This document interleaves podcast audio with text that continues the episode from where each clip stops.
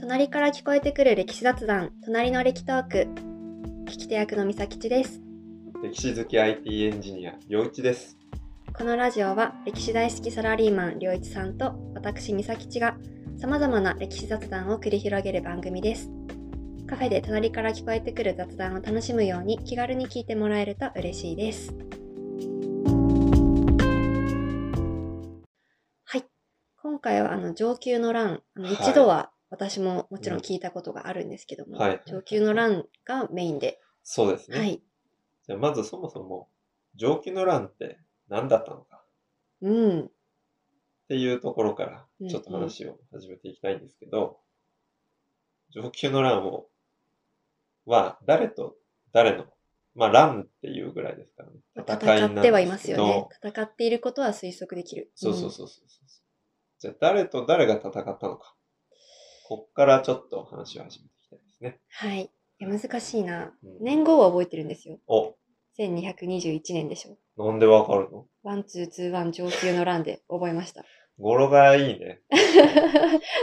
なるほどね。なるほど。僕はそのあたり年号ちょっと弱いんで、あ、勝ちましたね。負け ました。参りました。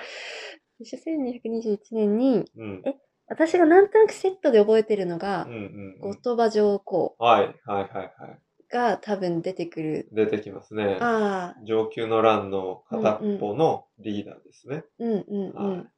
それの相手は。相手は、前回の終わりあたりの流れだうとん、幕府側の誰かおー、おー、おー、おー、おー、いい感じですね。でいかがでしょうか。はい。もう大正解です。あありがとうございます。もようかっそれでた。、それでいきましょ後う。鳥羽上皇合ってた。後鳥羽上皇合ってますよ。うん。後鳥羽上皇。まあ、上皇っていうのは天皇がうん引退して、うんで、まあ、あの、自分のまあ息子だったりとか、まあ、一族に、えー天皇を継がせて、うんで、その上で自分が、まあ、政治を動かしていく、操っていくみたいうんな、まあ、そううんいうシステムだっていうところ、お話、えー以前にしたことあるかなそうとですね思いうんます。うん、上皇だの、法法王だの。そうそうそうそうそうやりましたね。うんなので、後鳥羽上皇は、まあ、天皇を引退した後に、えーまあ、隠居の身ではあるんだけれども、うんまあ、天皇家の中でかなり力を持っているうんう人だんったというところを、まずは理解してもらえればいいかなとうん思いうん。あます。あそその上皇がうんあの鎌倉幕府どっちだ、どっちから行ったどっちから仕掛けたのそうなんですよ。うんうんそこも問題でね、う、うんこの乱は、まあ、どっちに戦いを引き起こす、まあ、メリットがあったというか、うん動機があったのかっていうところですよね。うんうんで、まあ、幕府側からまず考えてみると、幕府側はもう政治の実権を握っていて、うんうん、自分たちが全部動かして、まあ、法律も決めていくし、で、えーまあ、自分たちの家来が、まあ、全国にたくさんいて、うんうんまあ、権力を持っている人たちですと。うんうん一方で天皇家の、まあ、後鳥羽上皇を含めた天皇家の人たちは、まあ、平安時代の途中までは、まあ、そういう今の幕府みたいな力を持っていたんだけど、うんうん、それを、まあ、武士の人たちに、まあ、取って代わられてしまったり、ああそっかそっかうんうんそれが天皇家の当時うんの、えーありようで、うんそこから考えると、どっちが起こしたのかというと、と天皇側ってことになるわけですよねあ。あそんなことあるんですねそうそうそう。なかなか天皇家がうん自分の本来であれば立場的に言えば下の、うんうん、まあ家臣筋にあたる、うんうんまあ将軍家、そうです幕よね府に戦いを挑むっていうのはなかなか想像しづらいんですけど、うんこれはまあ一言で、まあ後鳥羽上皇側の、まあなんて言うんでしょうね。自分たちのスローガンで言うと、うん、政治の実権を取り戻すみたいな。ストレートなスローガンですね。でそういうことを、まあ、やりたかったとなるほど。いうことなんですよ。あそっか、ちょっと合議制で幕府がうんなんかこうごちゃごちゃしてるのとかもうん知った上でなんですかね。そうなんですよ。あよくそこ気づいていただいて。いやーもうおかげさまではい。さすが勉強してますね。ありがとうございます。はいだから、あの、頼朝が、まあ、初代の将軍で、あの、カリスマ性持っていて、うんうん幕府が安定していた頃は、天皇家も口出しをするようなことは、うんまあ、なかなかしづらかったんだけうんど、うんまあ、二代目の将軍も殺されてしまっていて、うん三代目の将軍も、まあ暗殺されて、うん、まあ、世にいないと。うん、うん。、で、幕府は足元が今、ぐらついている、うん、うん。今がチャンスだっていう、うんそういうタイミングを見計らったっていうのもあったんだと思うんですね。いけるんちゃうかってなったんですね。元葉上皇ってかなり、まあ、優秀なうんへえ。天皇だったらしうくて、ん、うん。まあ、あの、天皇家の一族、まあ貴族なんで、あの、まあ文芸にも秀でていた。うん、うん。だから和歌とかを読むのも得意だったっていうのはもちろんそうなんですけど、うんそっちだけじゃなくて武士みたいに、まあ馬に乗ったりとか、へえ。弓を射たりとか、へえ。。そういううこともできる文武両道の天皇、まあ上皇だうん、というところで、やっぱり自分に力がある人って、それを試したいとか、うん。自分が何かをやってみたいっていう気持ちって、やっぱ優秀な人ほど、うん野心を持ってる人ほどそういうものって持ってると思うんですうよん、ね、うん。だからこそ政治の実権を自分が握って、自分が政治をするんだっていうのを、まあ、やりたくなっちゃったとああ、いうところなるほど。なんです、ね。でも、スローガンを掲げて、掲げて、政治の実権を取り戻せと。うん、ということで立ち上がったわけですうんね。で、ただ、この政治の実権を取り戻すって言っても、まあ、実権って、な、何、何、ああ、確かに。な何のことよって何を思いもまっせんて実験なのか。そうそうそうそう、んんこれ、結局何かっていうと、まあ、一言で言えば、お金ですよ。お金。うん。だから、権力を持ってる人たちうは、ん、自分たちのところに収入が入ってくる。うん、うん、自分たちの、例えば今の、あの当時の幕府で言えば、まあ、御家人たちがいっぱいいて、うんその人たちが土地をそれぞれ持ってるわけですよ。うん。うん。で、その人たちは、御家人は、民衆から、まあ、税を徴収するわけですよ。うんうんまあ、当時お米だったりとか、まあ、お金ではないんですよ。お米だったりとかっていう形で、税を徴収します。で、その税を、まあ、一部は御家人自分たちのものにしつつも、幕府に納めるわけですよ。うん、っうてなると、お金がどこに集まってくるかっていうと、幕府のもとにお金は集まってくん。る。うん、なるほど。お金を持っているってことはもちろん贅沢な暮らしができるっていうのももちろんそうですけど、それ以外にも、まあ、なんて言うんでしょう、誰かに何かプレゼントしてあげたりとかっていうので、どんどんどんどん自分たちのところに人を集めていくことができる。なるほど。で、自分のたちの言うことを聞いてくれる人がどんどん増えてくる。うん、ですよねうそういう状況を幕府が作っていたんだけど、ん、うん。まあ、それを、その立場を自分たちがうん担いたいっていう、まあそういうところがあって、まあ天皇家の元に政治の実権を取り戻したいっていうことで、後鳥羽上皇が立ち上がっうんたという経緯になるわけですうね。んうんで、この実際お金を、まあ税金を徴収していた鎌倉幕府の役職があって、うん守護自頭の自頭っていう役はいはい職がそれにあたるんですよ。まあ今でいう公務員とか役所の職員みたいな感じの立場なんですけど、その人たちを廃止してほしいって最初天皇家に言葉上皇は言ったんですね。お願いしたへー幕府に。あお願いしたんだ最初そうは。最初はいきなり戦いを挑むんじゃなくて、最初は自頭やめてくんないっうんてうんお願いしたんですけど、幕府としたらう、んそれやめちゃったらね、集まんないです自よね分たちのところにお金入ってこないから、うん絶対断るじゃないうんうですんか。うんで、断るのを言葉上皇は分かってるから、ああ優秀だ。うんそう優秀だからね、うんうん優秀で全部できちゃうから。分かってるから、まあ拒否される前提でもうそのあたり準備を進めつつ、うんまあ戦いのうん準備を、まあこっそりこっそりやっていくわうけんですよ。で、まあそれで最終的に幕府に対して幕府を倒せっていうふうに言うかと思いきや、うんうん幕府を倒せとは言わなかったんです。後鳥羽上皇。ここも優秀な後鳥羽上皇の賢いところで。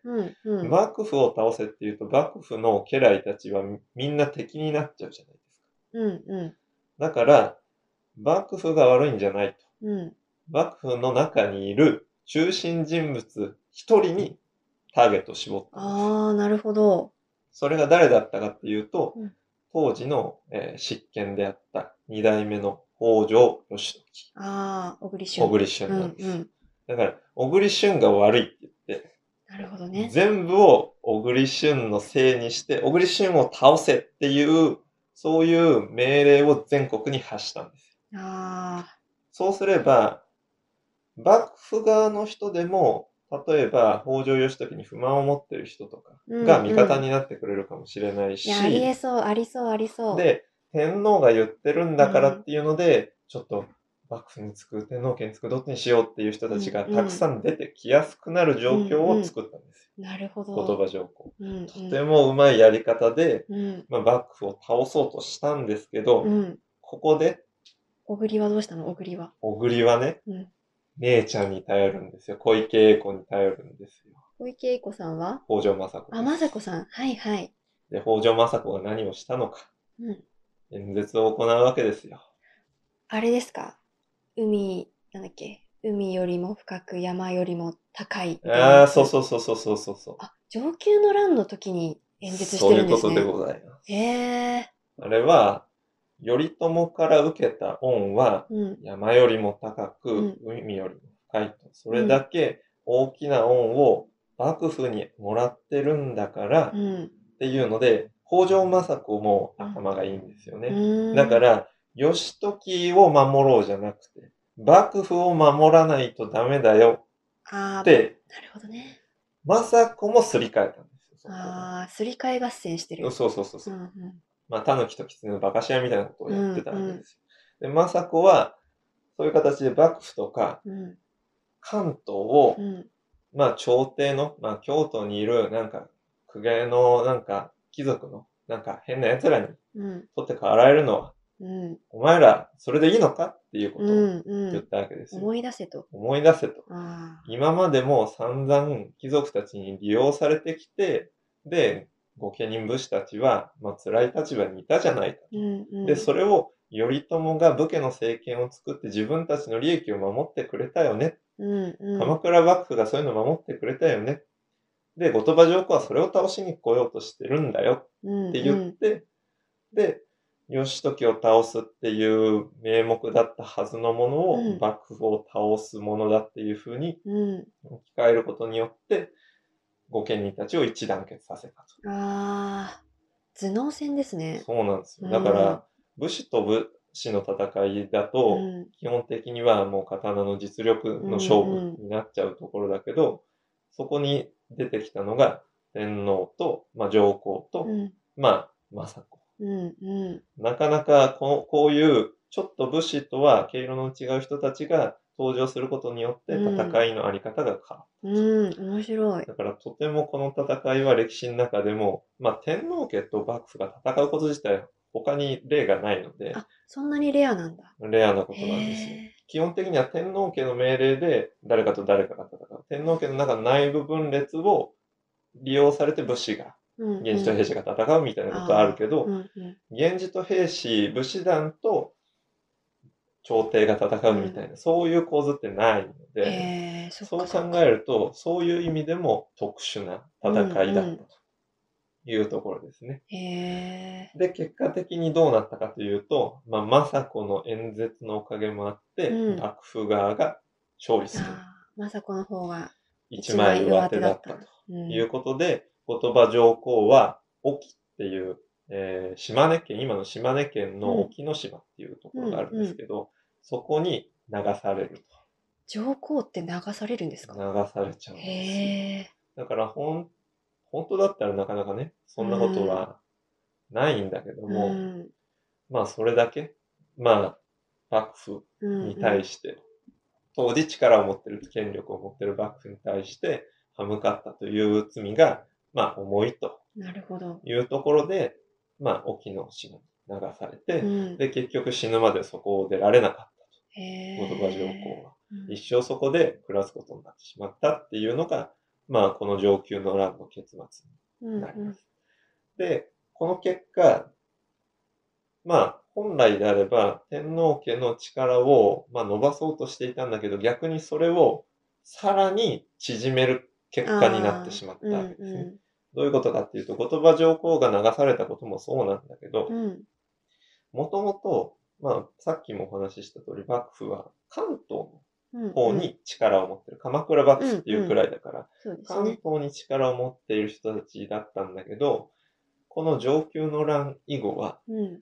西の方にも自分たちの力を及ぼすようになってくるんですよ。へえ、そうなんだ。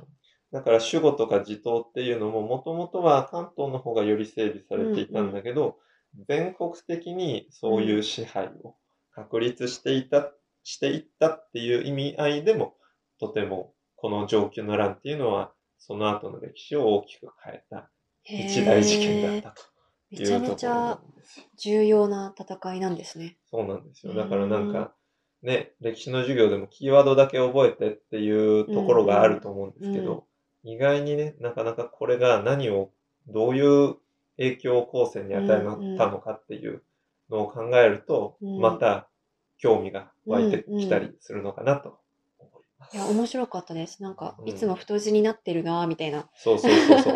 なんでそれ太くらいだったけどそう太字が大事なのはうん理由があるっていうのを、あまあこういうところでね、知って、まあ自分でますます調べてもらったり、なんかいろいろな情報を集められ、集めていただくきっかけになればいいなと思います。ーはい、ありがとうございはいます。。今回は以上で、次回は鎌倉時代の今度は法律おお、についてお話ししたいと思いま。ちょっとコラム的な感じですすね。そうなんですよ。